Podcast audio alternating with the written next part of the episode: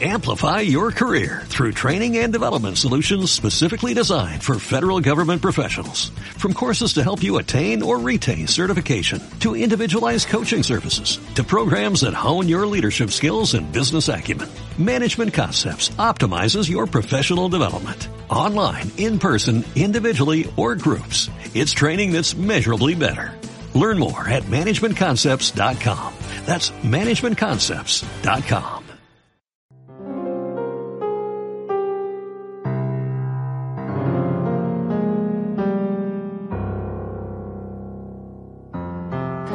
En aquel tiempo Jesús dijo a sus discípulos una parábola para enseñarles que es necesario orar siempre sin desfallecer.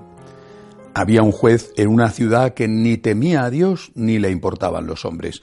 En aquella ciudad había una viuda que solía ir a decirle, hazme justicia frente a mi adversario. Por algún tiempo se estuvo negando, pero después se dijo a sí mismo, aunque ni temo a Dios ni me importan los hombres, como esta viuda me está molestando, le voy a hacer justicia, no sea que siga viniendo a cada momento a importunarme. Y el Señor añadió, Fijaos en lo que dice el juez injusto, pues Dios no hará justicia a sus elegidos que claman ante Él día y noche, o les dará largas. Os digo que les dará justicia sin tardar, pero cuando venga el Hijo del Hombre encontrará esta fe en la tierra, palabra del Señor. Bueno, una vez más, un evangelio que nos enseña muchas cosas.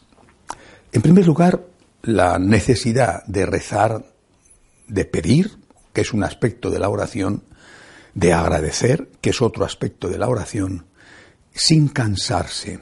Y esto es un problema, porque, mm, primero porque nuestro tiempo es el que es, no es el infinito, eh, y los problemas nos acucian, nos hacen sufrir, y tenemos un instinto puesto por Dios también que nos eh, reclama eh, salir de ese problema cuanto antes. Y por lo tanto, la paciencia es una virtud que tenemos que practicar, pero que no es muy frecuente.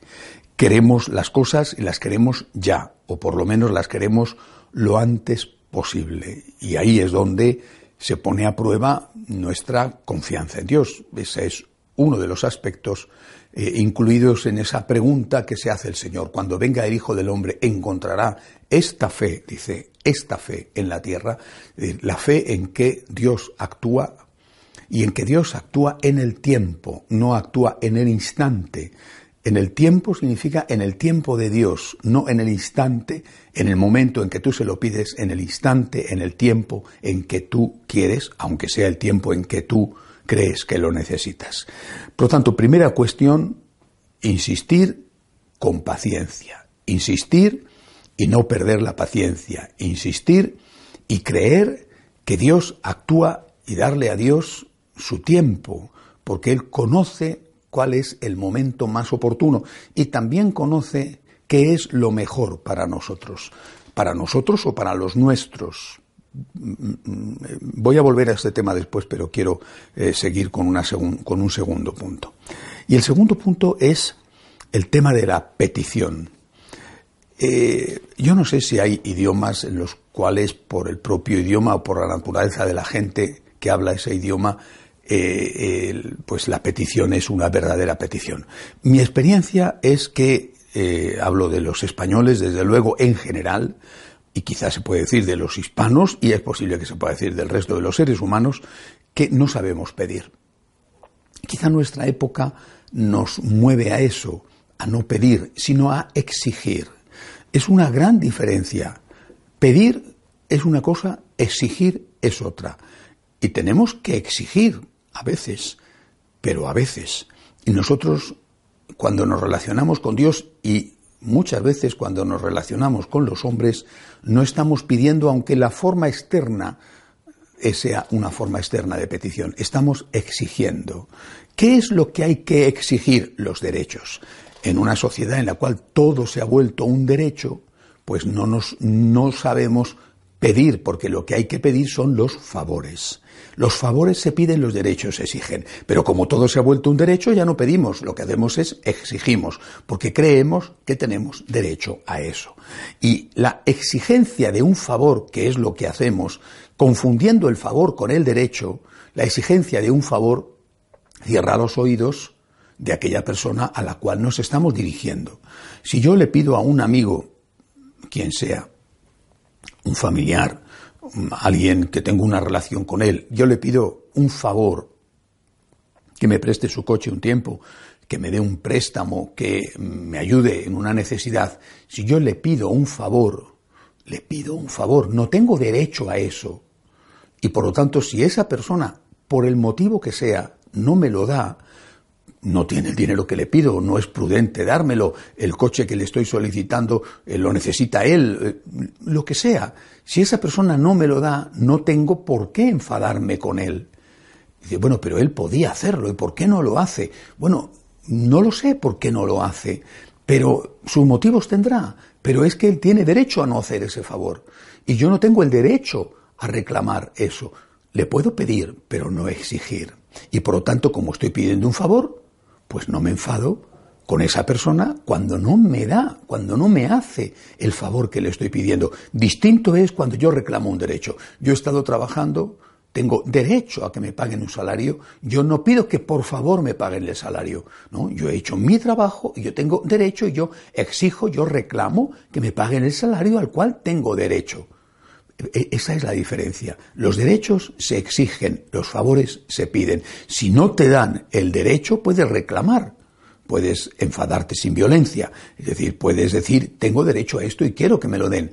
Si no te hacen el favor que has pedido, no tienes por qué enfadarte porque los favores no son derechos, los, los, los, favores se solicitan y se solicitan con humildad. Como hemos perdido de vista esto, nuestra relación con Dios está viciada. Es decir, está casi desde la raíz, está estropeada. Eh, nos acercamos a Dios con la fórmula de la petición, pero con el fondo espiritual en nuestra alma de la petición, que es una exigencia. Yo te exijo que me cures. Te exijo. No, yo, Señor, te pido humildemente que me cures. Si es tu voluntad, cúrame. Te lo pido con insistencia, un día tras otro. Yo, Señor, te lo suplico, humildemente, te pido, por favor. Pero si no es tu voluntad, Señor, que se haga tu voluntad y no la mía. Eso es lo que el Señor hace, por ejemplo, en el huerto de los olivos. Y va a morir poco después, y sabe que va a morir poco después, que Dios no le ahorró el sufrimiento de la muerte ni a su propio hijo. Por tanto, nosotros, delante de nuestros problemas, los que sean, la enfermedad es uno de los problemas más comunes que a todos nos afectan, delante de la muerte, que también nos vendrá a todo el mundo, aunque nos parezca que vamos a querer vivir o que vamos a vivir para siempre, o delante de los problemas de la vida, los que sean, pues tenemos que ir al Señor con humildad a suplicar insistentemente, por favor Señor, te suplico, ayúdame, ayuda a mi hijo, ayuda a esta persona, pero no me enfado, no me enfado si tú no me lo das, no me enfado, no me enfado contigo, no me alejo de ti, si tú, por los motivos que sean, no estás escuchando esta súplica que yo te dirijo. Había dicho antes que quedaba una cosa detrás que quería volver a ella. Eh, en la vida, yo por lo menos lo he visto muchas veces, y no solamente yo, quiero decir, lo he visto en mí, lo he visto en otras personas, en la vida Dios permite misteriosamente determinadas situaciones que son de dolor y de sufrimiento, que podríamos considerar males, para sacar después grandes bienes. Eh, San Agustín, hablando de la muerte de Cristo, que fue causa del pecado del hombre, porque el Señor muere para salvarnos de nuestros pecados, llega a exclamar, oh feliz culpa que mereció tal redentor. Es una expresión de un santo místico. Pero cuando tú estás sufriendo, cuando tienes un problema, tienes que pedirle al Señor que te cure de ese problema, tienes que suplicarle con insistencia y con humildad y sin enfadarte si no te, si no te hace el favor que estás pidiendo. Pero también tienes que pensar que tienes una oportunidad en la mano, la oportunidad de dar un ejemplo, la oportunidad de ser un punto de referencia para los tuyos. Porque los tuyos, tus hijos, tus amigos, aquellos que están cerca de ti y que te ven y que te han visto trabajar, que te han visto enfadarte, pero también eh, eh, pedir disculpas, que te han visto ayudar, que te han visto hacer el bien y también a veces hacer el mal. Los que te han visto y te han conocido, quizá no te han visto nunca sufrir, pero ellos van a tener que sufrir. Ellos van a pasar en su vida, si no lo están pasando ya, por momentos distintos y a la vez iguales a los tuyos. Es un momento para que seas luz para ellos.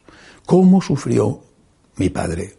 ¿Cómo sufrió mi madre? ¿Cómo sufrió este amigo mío? ¿Cómo sufrió? ¿Cómo afrontó la enfermedad? ¿Cómo afrontó los problemas de la vida? ¿Cómo afrontó la humillación? ¿Cómo afrontó esa tentación que le ponía en el camino de cometer una corrupción para enriquecerse? ¿Cómo afrontó esa situación? Dice, tú estás viendo lo que a ti te cuesta, pero a lo mejor eso Dios lo permite para que haciéndolo unido a Él, llevando esa cruz unido a Él y por amor a Él, te conviertas, como hizo Cristo, en una gran luz para los demás.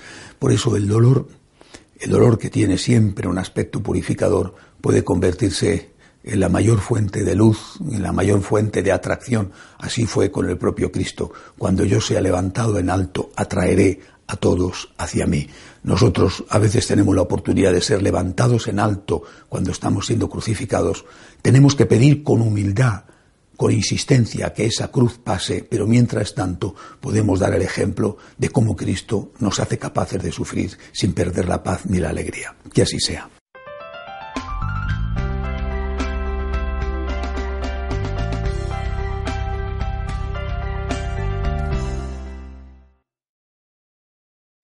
Amplify your career through training and development solutions specifically designed for federal government professionals. From courses to help you attain or retain certification, to individualized coaching services, to programs that hone your leadership skills and business acumen, Management Concepts optimizes your professional development. Online, in person, individually, or groups. It's training that's measurably better.